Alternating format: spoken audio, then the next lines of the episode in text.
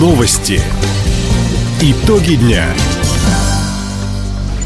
Итоги понедельника подводит служба информации. У микрофона Александр Скворцов. Здравствуйте в этом выпуске. В крае открыли первый центр по федеральной программе «Культурная среда». Выставка «Легенды хабаровского образования» разместилась на улицах краевого центра. Самым юным участником народной рыбалки на Амуре стал двухлетний малыш. Об этом и не только, более подробно. Центр культурного развития торжественно открыли в Николаевске. В церемонии принял участие губернатор Михаил Дегтярев. Напомним, накануне глава региона был в Николаевске на Амуре с рабочим визитом. Как отметил губернатор, это первый центр в Хабаровском крае, построенный по федеральному проекту «Культурная среда». В здании два кинозала, универсальные классы для кружков, зал для танцев и гимнастики, а также музейно-выставочное пространство. Также глава региона проинспектировал возведение лечебного корпуса Центральной районной больницы. Сейчас здесь идет внутренняя отделка. Михаил Дегтярев поручил закончить все работы до конца текущего года. Одновременно Минздрав региона проведет инвентаризацию оборудования. Западную технику заменят на отечественные аналоги или произведенную в дружественных странах.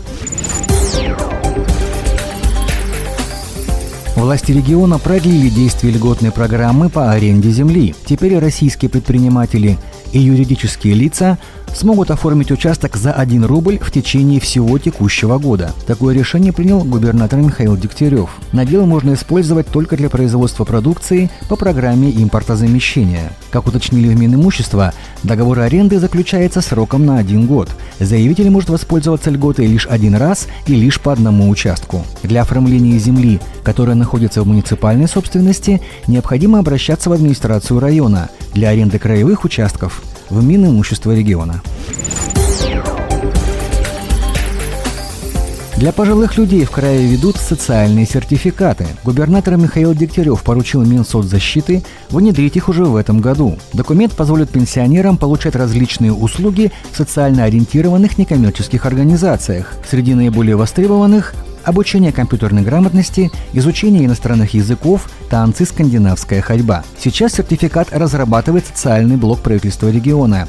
К этой работе также привлекут представителей общественных ветеранских организаций. Отметим, сегодня в Хабаровском крае проживает почти 275 тысяч пожилых граждан, что составляет 21% от всего населения.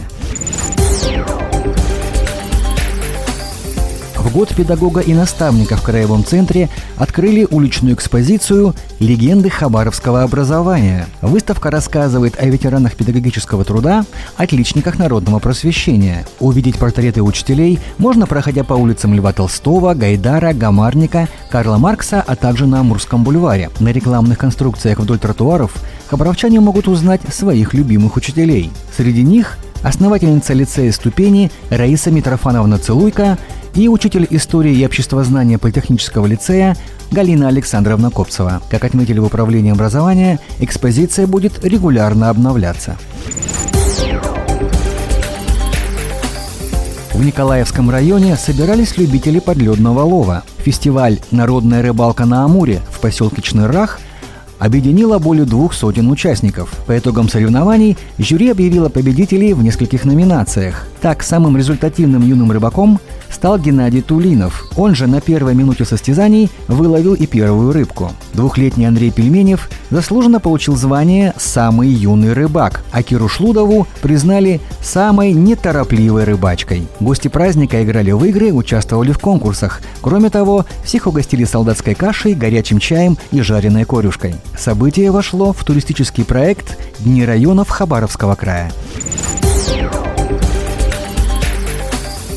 ЦСКА Хабаровск провел первый в этом году домашний матч в ничью. В субботу армейцы принимали на своем поле Нижнекамский нефтехимик. Встреча закончилась со счетом 0-0. Как отметил наставник хабаровчан Роман Шаронов, его подопечные не смогли оказать на соперника необходимое давление. Ну, нам не удалось оказать то давление на ворота Нижнекамска, которое мы планировали. Поэтому мы по ходу игры сделали замену. Она была связана еще и с э, риском получить карточку еще. Поэтому мы перестроились чуть-чуть в плане расположения игроков. Но все равно в целом не смогли создать столько угрозы, сколько хотелось бы. Следующий матч СКА Хабаровск проведет в Краснодаре. 15 апреля соперником армейцев станет местная Кубань. Таковы итоги понедельника. У микрофона был Александр Скворцов. Всего доброго и до встречи в эфире. Радио «Восток России». Телефон службы новостей 420282.